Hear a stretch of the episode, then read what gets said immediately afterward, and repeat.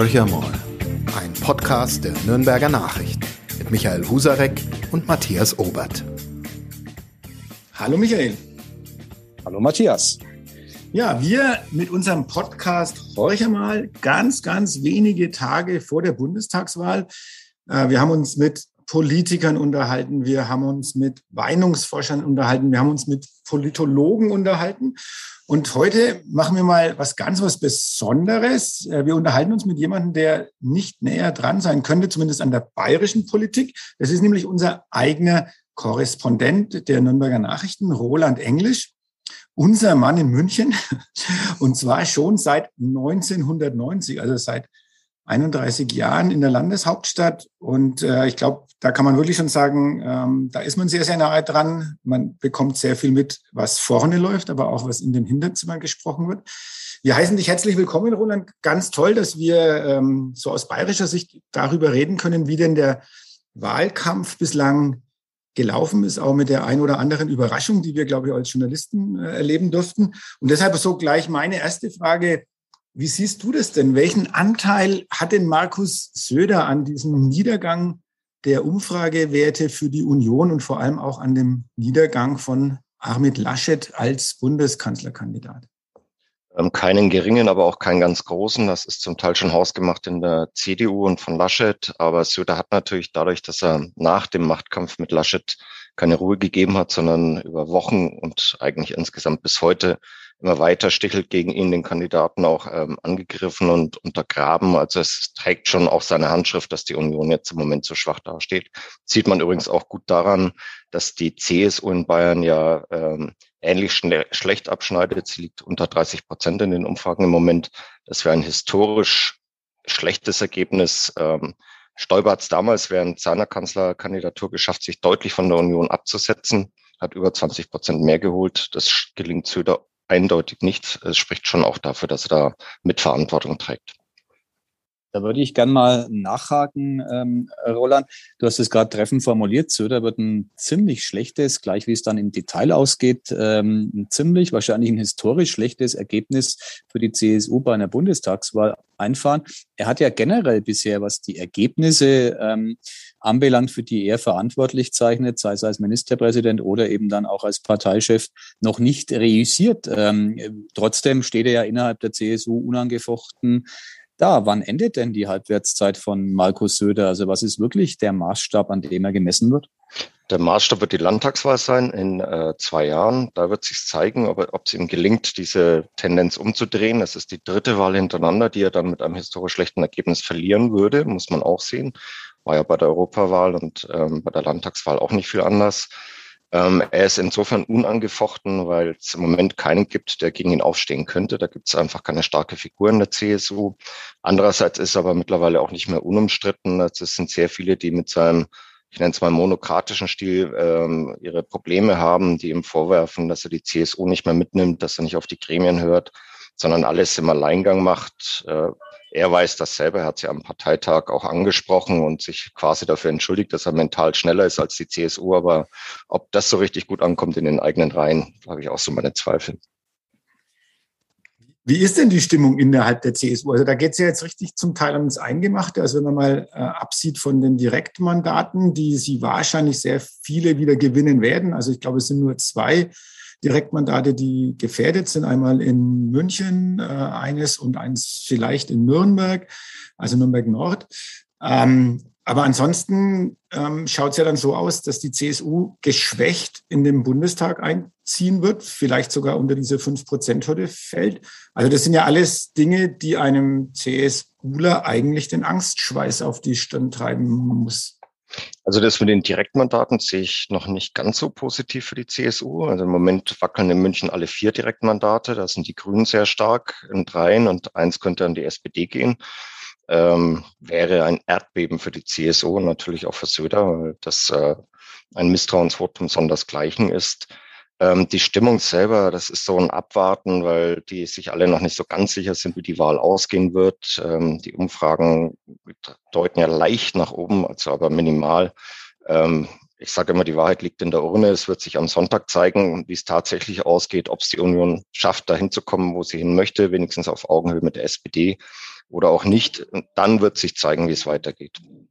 Bei diesen Direktmandaten, du hast gerade ähm, die Stadt, in der du lebst, angesprochen, München. Wir in Nürnberg haben ja zumindest im, im Norden auch möglicherweise einen knappen Wahlkreis. Äh, dort ist es Tessa Ganserer, die Sebastian Brehm das Leben äh, schwer machen könnte. Keiner weiß, wie es wirklich ausgeht. Äh, Trotzdem, ähm, am Ende des Tages wird es so sein, dass ähm, die CSU dank dieser vielen Direktmandate, die sie holen wird, ähm, im Bundestag mit einer stattlichen Anzahl an Parlamentariern vertreten sein wird. Andersrum, wenn man das Ergebnis jetzt, das prognostiziert wird, sich vor Augen führt, bedeutet es ja, dass die CSU die 5-Prozent-Hürde national reißen kann. Hat keine Relevanz für die Abgeordneten, aber es hat ja psychologisch ähm, schon eine Wirkung, die Markus Söder, glaube ich, auch sehr, sehr bewusst ist. Wie schätzt du die, die Stimmung innerhalb der CSU ein? Wie vernehmbar wird das Grummeln sein, wenn das Ergebnis tatsächlich äh, knapp unter oder um die 30 Prozent bei dieser Bundestagswahl liegen sollte? Ja, ich denke, dass die Diskussion in der CSU wie in der CDU um 18.01 Uhr am Sonntag losgehen wird. Wird man versuchen zu analysieren, woran es eigentlich gelegen hat. Ähm, es gibt viele, die jetzt schon äh, hinter der vorgehaltenen Hand sagen, es liegt daran, dass ähm, Laschet wie Söder die Demobilisierungskampagne von Angela Merkel fortgesetzt haben. Ähm, sie halten Söder vor in der CSU, dass sie kein Thema haben, mit dem sie in den Wahlkampf gegangen sind. Das ist ja wirklich auffällig dass dieser Wahlkampf praktisch inhaltsleer ist. Es findet keine Außenpolitik statt. Niemand beschäftigt sich mit der Frage, wie wir die 400 Milliarden Schulden auf Bundesebene aufbringen sollen, äh, mit den 30 Milliarden, die Bayern aufgenommen hat. Bayern hat mal eben seinen, seinen Schuldenberg verdoppelt innerhalb von einem Jahr. Das sind alles Fragen, die die Leute eigentlich auch beschäftigen, die aber von keinem der Kandidaten ventiliert wird. Und äh, das geht natürlich mit in der Wahlnacht los, dass man die Fragen stellt, die die Leute im Prinzip jetzt schon beschäftigen. Also die Stimmung ist schon so, dass die Abrechnung kommen wird. Nur wie hart sie ausfallen wird, das ist halt die Frage. Könnte es ein Ablenkungsmanöver sein oder ist es vielleicht ein realistisches Szenario.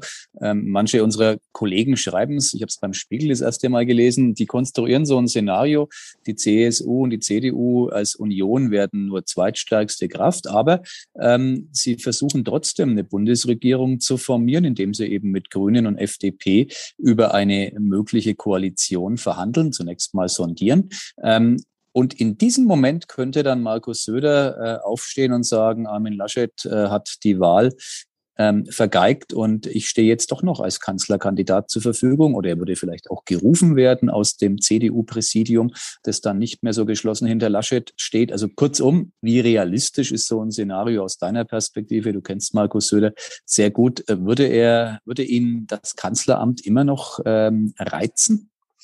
Also ich kann mir nicht vorstellen, dass er das innerhalb von einem halben Jahr komplett abgelegt hat. Ich kann mir allerdings auch nicht vorstellen, dass die Union ihn tatsächlich rufen würde, weil die Konstellation sich insofern nicht verändert hat, ähm, als er für diejenigen, die das, das Sagen in der CDU haben, ja ein gefährlicher Mann ist, eben als Einzelkämpfer, als jemand, der nicht in der Lage ist, sich in einem Team einzuordnen, hat er nie gemacht, macht er auch in Bayern im Moment nicht so.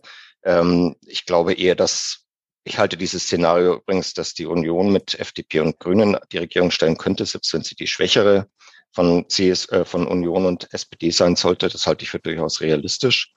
Das ist eine Option, die man, die man in Betracht ziehen muss. Aber dann denke ich, wird das trotzdem mit Laschet sein. Laschet hätte anschließend ja gar nichts mehr. Ja. Der wäre den Ministerpräsidenten los. Er hat, äh, hätte kein Mandat in Berlin.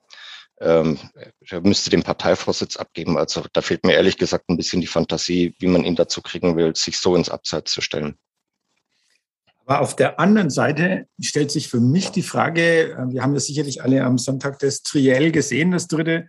Ähm, da hat ja schon eine Art Verbrüderung zwischen Annalena Baerbock und Olaf Scholz stattgefunden. Das war ja sehr, sehr auffällig. Ähm, glaubst du wirklich, dass die Grünen äh, diesen soweit nochmal über ihren Schatten springen würden, also unter einem Armin Laschet? Weil eigentlich um mal einfach den Gedanken nochmal aufzunehmen und weiterzuspinnen, weil eigentlich der Grünen-Freund ist ja Markus Söder. Er hat Bäume umarmt, er hat äh, eindeutige Avancen den Grünen gemacht und hat eigentlich sehr klar, für ihn war lange Zeit ja klar, dass nach dieser Bundestagswahl ähm, es eigentlich nur eine äh, schwarz-grüne Regierung geben kann. Ähm, würde das mit Laschet auch gehen äh, in Jamaika? Äh, äh, das glaube ich sicher. Das wird auf jeden Fall gehen. Ähm, ausschlaggebend wird vermutlich auch die FDP sein. Aber man darf nicht vergessen, wenn wir diese Konstellation hätten, also Union, Grüne und FDP, dann wäre die, wären die Grünen im Verhältnis deutlich stärker als in einer Konstellation mit SPD, Grünen und FDP, weil die Union die, F äh, die SPD vermutlich nicht überholen wird. Insofern hätten die Grünen schon mal mehr Gewicht, könnten auch mehr von ihren Positionen einbringen, ähm, im Zweifel ein Ministerium mehr in Anspruch nehmen. Das sind ja alles Argumente, die durchaus eine Rolle spielen. Ansonsten sind für mich Grüne und Union mental nicht so weit auseinander, dass sie da nicht zusammenfinden könnten. Es ist ja auch die Wunschkoalition immer gewesen der Bürger in, in, Deutschland. Das hat man in jeder Umfrage zu dieser Wahl gesehen, dass für die Menschen die Präferenz eindeutig bei Schwarz-Grün liegt. Das würde ja bedeuten, Roland, wir haben diese ähm, Jamaika-Koalition mit einer gewissen Wahrscheinlichkeit sogar ähm, äh, vor der Brust, dass ähm, FDP in dem Fall ja auch wieder viele ihrer Forderungen durchsetzen könnte. Also andersrum formuliert, beim letzten Mal ist Jamaika an der FDP gescheitert. Die haben ja irgendwann am Ende dann gesagt, nee, das wird nichts mit uns und haben sich dafür auch kräftig ähm, Schelte eingefangen.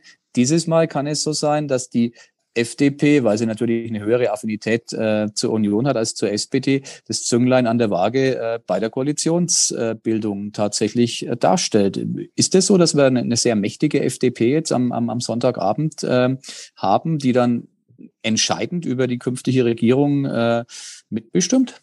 Es, äh, die FDP und die Grünen. Also in dem Fall würde ich beide in einem Atemzug nennen, weil eine Regierungsbildung ohne die beiden in meinen Augen kaum möglich ist. Äh, es gibt zwar ja diese sogenannte Deutschlandkoalition aus Union, ähm, SPD und ähm, FDP. Da wäre die FDP aber auch wieder dabei. Insofern, ja, die FDP ist das Zünglein an der Waage, aber die Grünen sind es ebenso. Insofern, und ich kann mir nicht vorstellen, dass der Lindner ein zweites Mal so eine Nummer bringt wie vor vier Jahren. Das hat ihm ja damals massiv an Ansehen gekostet. Ähm, könnte auch in der Partei niemand mehr verstehen, wenn er wieder aus der Regierung aussteigt. Die sind, die wollen regieren und die sind diesmal auch dabei. Also es wäre Wahnsinn aus Sicht der FDP, das nicht zu tun. Dann müssen wir jetzt den Spieß mal umdrehen im Podcast und ich muss Matthias Obert befragen, ein bekennendes SPD-Mitglied, SPD-Kommunalpolitiker seit Menschengedenken. Wie hört sich das für dich so an, Matthias? Ähm, du wirst am Sonntagabend unter Umständen zwischen 18 Uhr und 18.30 Uhr dich freuen dürfen nach der ersten Hochrechnung über einen Wahlsieg der SPD. Äh, wirst dich aber am Ende vielleicht auch dann damit begnügen müssen, weil es eine Regierung geben kann, wir haben gerade drüber gesprochen, die ohne SPD-Beteiligung äh, geführt sein könnte. Was macht das mit einem gestandenen Sozialdemokrat?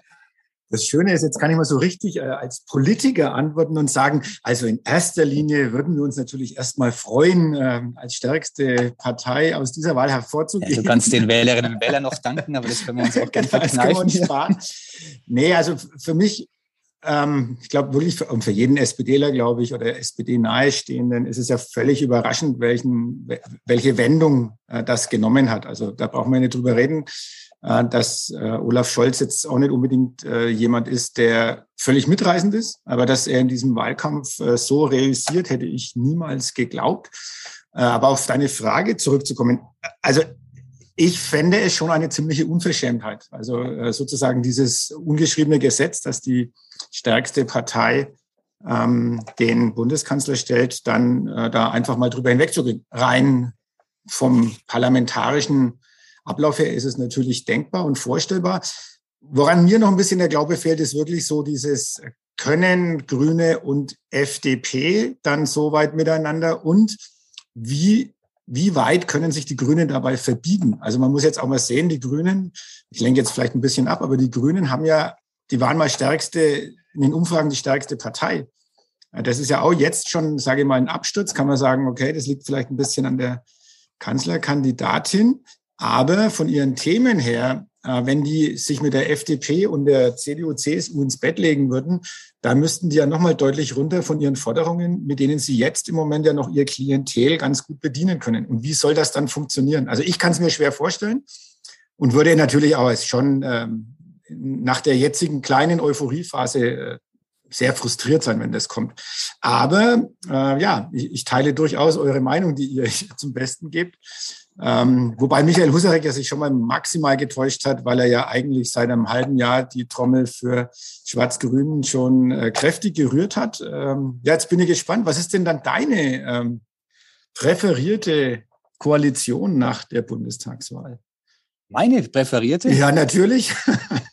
Meine präferierte Koalition ist, ich bin, ich mag's mal da relativ leicht. Mir wäre tatsächlich äh, eine Regierungsbeteiligung der Grünen wichtig, einfach unter dem klimapolitischen Aspekt. Das halte ich für absolut zeitgemäß, äh, dass die beteiligt sind. Ähm, beim ganzen Rest bin ich ähm, offen, weil ich ja das Ergebnis von Sondierungen und äh, von einem Koalitionsvertrag nicht kenne. Da wünsche ich mir schon, dass äh, auch das Momentum der Gerechtigkeit innerhalb dieses Landes nicht zu kurz kommt. Äh, also dass sozusagen ähm, Teilhabe auch für die Menschen, die jetzt nicht so viel Glück hatten bei ihrem Lebensweg, ähm, möglich ist. Äh, das ist meine Präferenz. Ich würde es an Parteien gar nicht mal so festmachen. Das kann in verschiedenen Konstellationen passieren. Was ich persönlich für extrem unwahrscheinlich erachte, ist das berühmte Linksbündnis, vor dem die mhm. Union nicht müde wird zu warnen. Und vielleicht noch ein Aspekt, um auf deine äh, Frage einzugehen, ähm, dass das ja eigentlich ungewöhnlich wäre, wenn ähm, die Partei, die nicht stärkste Kraft im Bundestag ist, die Regierung stellt. Da muss ich ähm, leider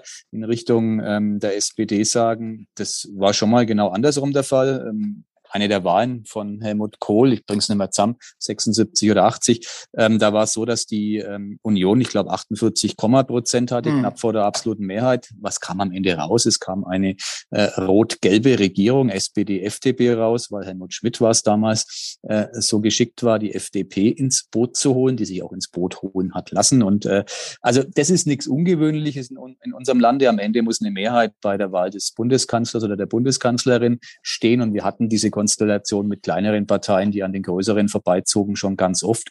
Zuletzt, wenn ich keinen Denkfehler mache, war es in Bremen so. Auch da glaube ich, dass die CDU Wahlsieger war und tatsächlich die SPD äh, den Senat äh, anführt und den äh, Bürgermeister, den Regierenden stellt. Also das ist jetzt was, da kann man Demokratie theoretisch drüber streiten, im Alltag nicht so ganz ungewöhnlich. Wie siehst du es, äh, Roland, wenn ein kleinerer, also sprich die Nummer zwei, ähm, die Regierung stellt, würde es ähm, deinen Glauben an die Demokratie erschüttern? Im Gegenteil, das würde ich mir fast zurückgeben, weil ich glaube, dass wir uns aus den alten Denkschemata lösen müssen. Es ähm, wird keine wirklich deutlich stärkere Partei mehr geben. Ähm, sieht man ja jetzt, SPD, F, äh, SPD, Grüne und Union liegen relativ nah beieinander. Das sind so drei, vier Prozentpunkte hin oder her. Das ist ja nicht viel. Also die schrumpfen alle eher nach unten. Ähm, die großen Volksparteien gibt's nicht mehr. Es wird immer wahrscheinlicher, dass wir künftig mit Dreier- oder Vierer-Bündnissen sogar leben müssen. Und da, glaube ich, ist es vernünftig, wenn die einfach versuchen, untereinander die größte Schnittmenge zu finden. Und da es spielt jetzt keine so große Rolle mehr, wer der wirklich stärkste ist, ähm, sondern wo die Schnittmengen tatsächlich liegen. Mal abgesehen davon, dass wir ja den Kanzler gar nicht direkt wählen, da ist ja auch im Moment alles leicht verzerrt. Ähm, es geht eher darum, welche Partei wir wählen. Genau. Jetzt hast du gerade sehr leichtfertig was gesagt, was die gesamte CSU in Wallung bringt. Äh, ist Ende der Volksparteien, hast du ausgerufen. Ich, ich teile deine Einschätzung. Ähm, viele in der CSU sehen es nicht oder wollen es nicht sehen. Es gibt ja diesen alten Spruch, die Hoheit äh, an den Stammtischen. Am Anfang waren es die echten zu Franz Josef Strauß Zeiten. Irgendwann zwischendurch wurde das auch auf die virtuellen Stammtische im Netz bezogen. Ähm, du sagst, die Zeit ist vorbei. Also du hast ein gutes Argument, die Zahlen. Eine Partei, die tatsächlich unter 30 Prozent landen könnte, ähm, tut sich dann mit diesem Status Volkspartei schon schwer. Die kann ihn vielleicht noch für sich reklamieren, aber wenn man so die Entwicklung sich anschaut, dann ist das natürlich nicht zu leugnen. Ähm, was bedeutet das für uns? Also bisher war ja in Bayern vieles leicht. Ich mag's mal platt. Ähm, wer Landrat werden wollte, wusste schon, in welche Partei er einzutreten hat. Äh, rein statistisch betrachtet gibt auch Ausnahmen, ich weiß. Aber äh, vieles war ja in diesem Land klar geregelt, wenn man so Beamtenkarrieren sich anschaut, äh, ist ja oft dann auch mit einer parteipolitischen Präferenz verbunden. Ist es tatsächlich so, dass dieser Nimbus der CSU, die auch mal hilfreich sein kann im ähm, Laufe des beruflichen Lebens, dass der so massiv bröckelt, dass wir wirklich davon sprechen können, wir haben diese Volkspartei hier in Bayern nicht mehr? Ja, das ist die Frage, wie man Volkspartei definiert. Also im Verständnis der jetzigen Volksparteien ist es einfach die Bandbreite ihrer, Themen, die sie haben. Das wird ja bleiben. Die CSU wird ja sich nicht zurückziehen auf irgendwelche Einzelinteressen, sondern versuchen, das in der Breite darzustellen. Im Übrigen, weil du das Beispiel Landrat genannt hast, der ist immer noch gut beraten, wenn er in der CSU in die Politik geht, weil ähm, auf dem Land die CSU weiterhin stark sein wird. Das ist ähm, eher ihr Revier, während sie in den Großstädten München, Nürnberg, ein bisschen auch in Augsburg deutlich verliert, weil sich da das, die Klientel völlig verändert hat und ähm, das Publikum sich verändert hat. Also die CSU schafft es auch nicht mehr ähm, in Bayern wirklich die ganze Bandbreite der Menschen anzusprechen. Söder versucht es ja mit seinem grünen Kurs, aber mit dem Ergebnis, dass er draußen auf dem Land die Leute verliert. Das wirft man ihm auch intern vor. Also ähm, so homogen ist das alles längst nicht mehr. Und wenn ich mir die Ergebnisse der CSU anschaue, der letzte, der mal über 60 Prozent geholt hat, war ja Stoiber nach, der, nach seiner gescheiterten Bundestagswahl. Aber wenn ich es richtig im Kopf habe, hatte der auch faktisch über 200.000 Stimmen verloren zum Ergebnis davor. Der war nur, weil die Wahlbeteiligung schwach war, ähm, so stark. Die CSU verliert seit vielen Jahren kontinuierlich. Also dieses Erodieren, das ist bei ihr wie bei allen anderen Parteien, allen anderen großen Parteien äh, substanziell und äh, vermutlich auch nicht umzudrehen. Also ich wüsste nicht wie. Lass uns vielleicht nochmal von der CSU noch auf die anderen beteiligten bayerischen Parteien blicken. Also ähm, zunächst mal auf den Koalitionspartner der CSU. Ähm, der Herr Aiwanger macht ja einen Frontalwahlkampf gegen die CSU im, auf, auf Bund betrachtet oder gegen die Union. Ähm, hat es aus deiner Sicht Auswirkungen auf die weitere Zusammenarbeit in der Koalition? Ich meine, die so wie es ausschaut, auch wenn Herr Aiwanger das im Moment immer noch ganz anders sieht, er wird, Sie werden nicht die 5%-Hürde überspringen. Also Sie sind ja bei rund drei Prozent, was aber zumindest Geld in Ihre Kassen spülen wird. Da macht auch der Herr Aiwanger keinen Hehl daraus, dass das für ihn durchaus von Interesse ist. Aber ist er dann noch ein verlässlicher Partner in der Koalition in Bayern? Also da muss man, glaube ich, differenzieren. Was Aiwanger im Moment macht, positiv ausgedrückt, gibt er den CSU-Generalsekretär, der in der Regierung alles mitträgt und dann, sobald er draußen ist, die Opposition gibt. Das macht die CSU seit vielen Jahren auf der Berliner Bühne im Prinzip nicht anders. Die haben das immer so gehandhabt. Gefährlicher ist sein Kurs ähm, in Sachen Corona und, und Impfen. Da geht er tatsächlich auf eine, eine Linie, die ähm, ins Persönliche geht, auch was Markus Söder angeht. Die beiden verfeinden sich da gerade und ich sehe nicht so wirklich, wie die wieder zueinander finden wollen. Also das ist, geht über das Inhaltliche mittlerweile schon hinaus. Söder kann mit dieser Art von Aiwanger überhaupt nichts anfangen. Das hält er für brandgefährlich, weil der weit am rechten Rand fischt in dieser Frage. Das, das ist ja auch klar, das ist auch sein erklärtes Ziel. Ähm, und ob die da wieder in, zu einer vernünftigen Arbeit in der Regierung finden, das halte ich für, für fraglich. Aber das würde ja dann sofort die Frage aufwerfen, wenn wir auf 2023 blicken. Bis dahin wird diese schwarz-orangene Koalition wohl Bestand haben, die Bayern-Koalition, wie sie genannt ist, wird. Ähm, danach könnte es eine Veränderung geben. Also ist Bayern reif für Schwarz-Grün oder ist es dann gar so, dass eine wiederstärkte SPD äh, sozusagen den Spieß umdrehen könnte? Und ich mal jetzt mal ein Schreckgespenst für alle Christsozialen an die Wand ähm, unter SPD oder Grünen Führung eine Koalition gegen die CSU im Landtag geschmiedet werden könnte.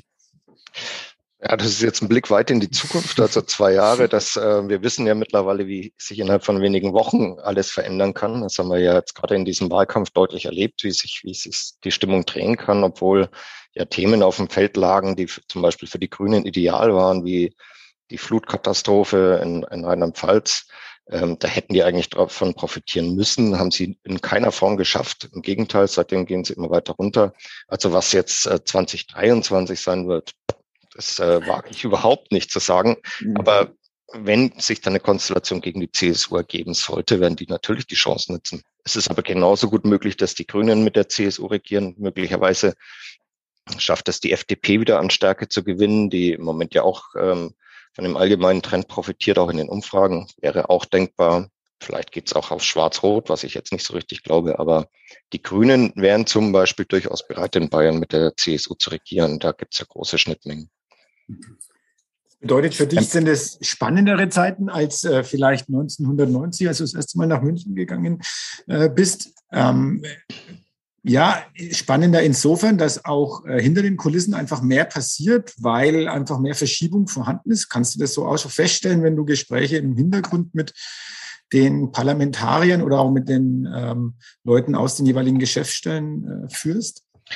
Also was das angeht, hat sich tatsächlich ziemlich verändert, aber in einer anderen Art. Ähm, in den 90ern war A, der Politikbetrieb deutlich langsamer und entspannter. Das ähm, ist ja ein Phänomen, das wir auf allen Ebenen haben, dass es immer hektischer wird. Ähm, merkt ihr in Nürnberg ja auch. Also das bleibt euch auch nicht verborgen. Insofern war Politik damals etwas entschleunigter und damit gründlicher, tiefergehend. Heute ist die deutlich oberflächlicher geworden. Söder wechselt ja auch die Themen, wenn es ihm sinnvoll erscheint, dass so diese Gender-Debatte, die er jetzt auf einmal aufwärmt, ist auch der Versuch, da im Wahlkampf jetzt die Konservativen wieder ein bisschen einzufangen.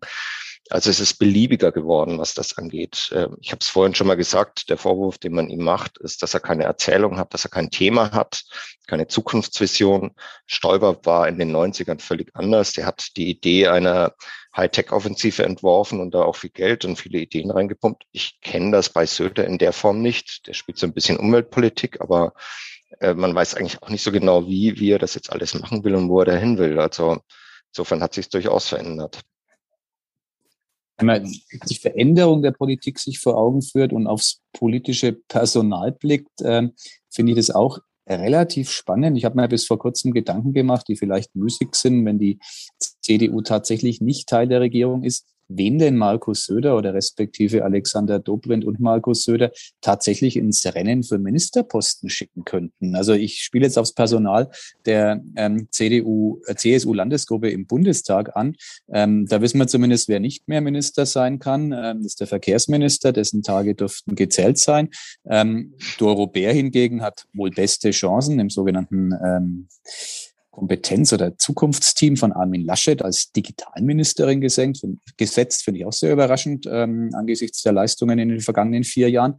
Aber lassen wir mal die beiden weg, wenn du meine Einschätzung teilst, ähm, was Herrn Scheuer anbelangt. Wen hat die CSU denn in der Hinterhand? Wer ist denn ministrabel innerhalb dieser Landesgruppe?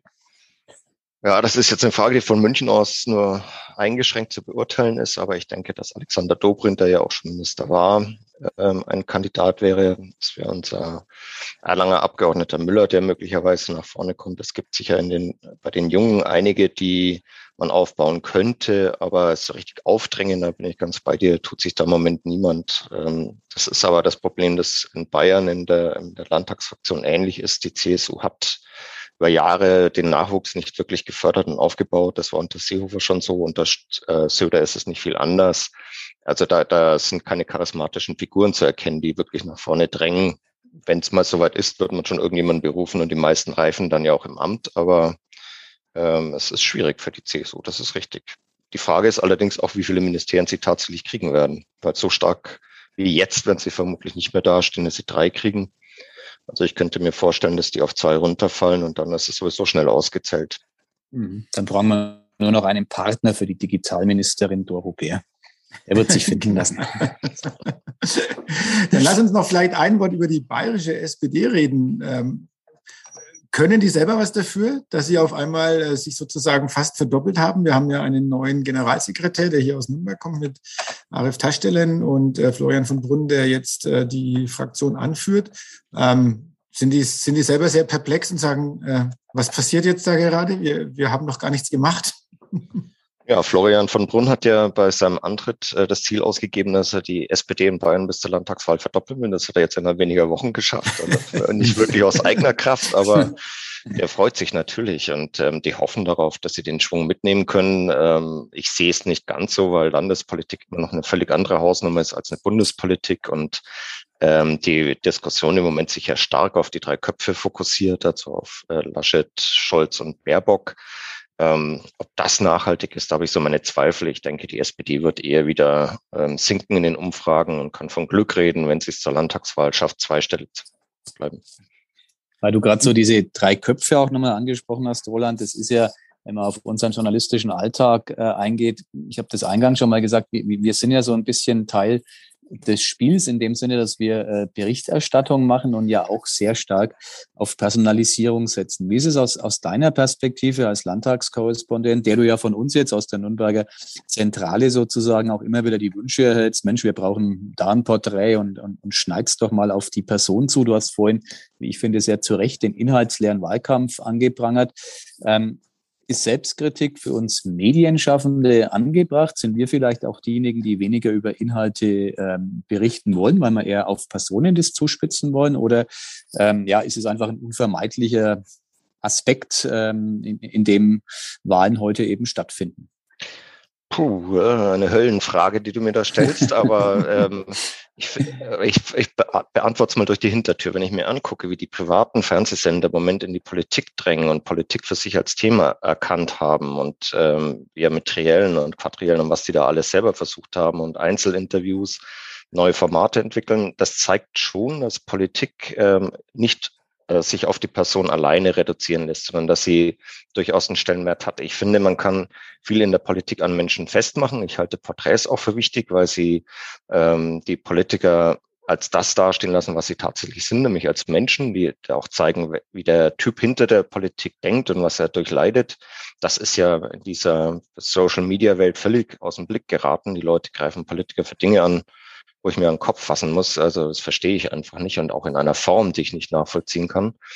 Ähm, das ist aber nicht äh, unsere Schuld, sondern das ist tatsächlich die Schuld der sozialen Medien. Und ich finde, da müssen wir auch gegensteuern. Das tun wir aber in meinen Augen auch. Also ich halte diese Mischung, die wir haben aus ähm, den Menschen sichtbar machen und gleichzeitig die Politik ähm, bewerten und, und begleiten, die halte ich für durchaus richtig und vernünftig.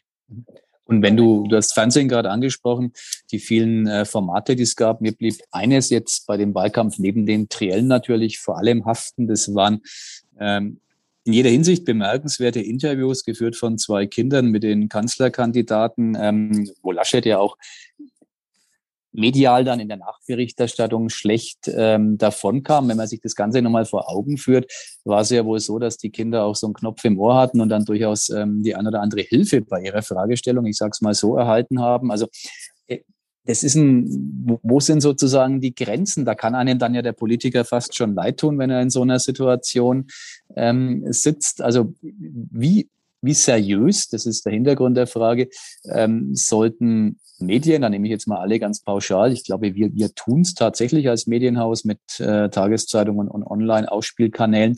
Äh, wie seriös sollten Medien mit diesem Thema Bundestagswahl umgehen?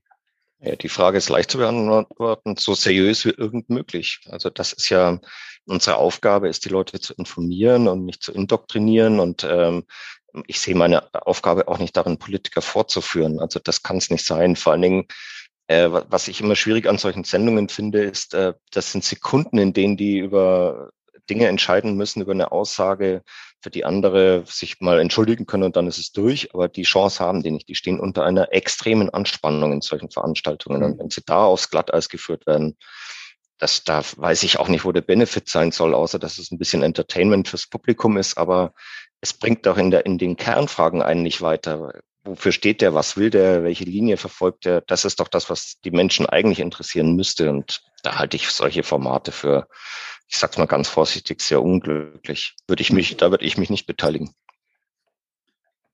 Wir ja. fallen schon aus Altersgründen raus. Das ist die gute Nachricht. Oh, vielleicht gibt es irgendwann mal eine Seniorenrunde. Wo ja, genau, genau. wir, wir, werden noch alle älter, das heißt, äh, es stehen noch große Karrieren bevor. Ne? Vom Chefredakteur zum Bundeskanzler, vom Korrespondenten zum Ministerpräsidenten. Das sind doch schon mal. Perspektiven. ah, ich weiß wir nicht. wir sollen das Format hier beenden, Matthias. ich glaube, Roland hat irgendwann mal, das ist auch schon, schon lange Zeit her, äh, aber ähm, ich, ich, man, das Internet vergisst ja nichts. Ne? Ähm, Du hast äh, mal gesagt, äh, Journalisten und Politiker, äh, sie können sich nicht verstehen, und sie sollen sich auch gar nicht verstehen. Ich glaube, äh, das gilt wahrscheinlich heute noch genauso wie, ich glaube, 2008 hast du das äh, mal in einem Interview gesagt. Und äh, insofern müssen ähm, wahrscheinlich unsere Zuhörer darauf verzichten, dass ihr beide noch irgendwo in der Landes- oder Bundespolitik landet. Dafür kenne ich die Abgründe der Politik viel zu gut, dass ich mich da hineinbegeben würde. Also das ist, äh, das würde ich gar nicht aushalten. Die, die, den Panzer habe ich überhaupt nicht, den die haben müssen. Dafür musst du jetzt noch in einen Okay, auch angekommen. Aber Roland muss natürlich noch in einen ganz anderen Abgrund blicken, äh, nämlich in den Abgrund äh, des ersten FC Nürnberg. Jetzt sitzt Groß, du seit großer 30... Widerspruch, Matthias. Du, du vom Aufsteiger in die erste Liga, vom Ja, genau, genau. Aber das ist natürlich jetzt spannend zu hören von einem Menschen, der seit 30 Jahren in München lebt, mit seiner Familie auch. Ähm, inwieweit er dort sozialisiert wurde. Äh, ist er jetzt 60er-Fan? Ist er Bayern-Fan? Oder ist er immer noch erster FC Nürnberg-Fan? Oder ist er Fußball äh, fremd? Da tue ich mir jetzt wiederum sehr leicht. Ich, Fußball habe ich mir nie was draus gemacht. Also ich schaue mir ganz selten mal irgendein großes Spiel an. Ähm, äh, ich bin allerdings auch leidensfähig. Ich bin Franke. Insofern könnte ich jetzt äh, sagen, ich habe mit Nürnberg überhaupt keine Probleme. Ich kann mit den Bayern offen gestanden wenig anfangen. Das sind, ich bewundere deren wirtschaftliches Talent, aber ähm, ansonsten spielen die in der Liga, wo ich sag, das hat jetzt mit äh, Bundesliga oder Landesligen überhaupt nichts mehr zu tun. Das ist eine völlig andere Hausnummer. Aber was Fußball angeht, bin ich raus. Aber ich bin trotzdem in meinem Leben immer Franke geblieben. Also ähm, ich werde auch demnächst nach Nürn äh, wieder nach Nürnberg reisen, weil wir, traue mich ja kaum zu sagen, aber ich habe jetzt dann 40 Jahre Abitur und da feiern wir mhm. in Altdorf mit Schäufele und allem, was so dazugehört. Darauf freue ich mich wirklich, weil Schäufele kriegst du hier in München zum Beispiel nicht. Und wenn dann so grottenschlecht, dass man es nicht essen kann. Das ist sehr lustig, Roland. Guter Grund, da hinzufahren. Ich hatte just am vergangenen Samstag 35 Jahre Abiturfeier und äh, auch da ging es nicht ohne Schäufele über die ja. Bühne. Und was den Club anbelangt, so muss ich ja doch mal eine Lanze brechen zu meinem pessimistischen Podcast-Partner Matthias Obert. Äh, ich war im Stadion am Freitag und wer solche oh. Spiele gewinnt, der steigt natürlich auf. Noch dazu ist der Club wie immer, er ist herrlich chaotisch. Es sollte im Vorfeld Corona-Kontrollen geben. Es war Chaos pur rund ums Stadion auf dem Spiel Bielefeld gab es auch wenig zu lachen, aber wir sind mit drei Punkten nach Hause gegangen. Also ab in die erste Liga. Wunderbar, das ist das perfekte Schlusswort. Vielen Dank euch beiden. Ähm, wir hören dann nächste Woche wieder voneinander und zwar dieses Mal schon am Montagabend. Also wir werden am Montag einen Podcast aufnehmen, weil wir uns natürlich völlig überraschend mit dem Ausgang der Bundestagswahl äh, beschäftigen werden und dazu auch einen Gesprächspartner haben, ähm, von dem wir jetzt noch nicht sagen, wer es ist. Äh, also hört rein und jetzt genießt äh, weiterhin die, den Podcast mit Roland Englisch und Michael Husarek. Mir viel Spaß euch noch und eine schöne Woche. Mehr bei uns im Netz auf nordbayern.de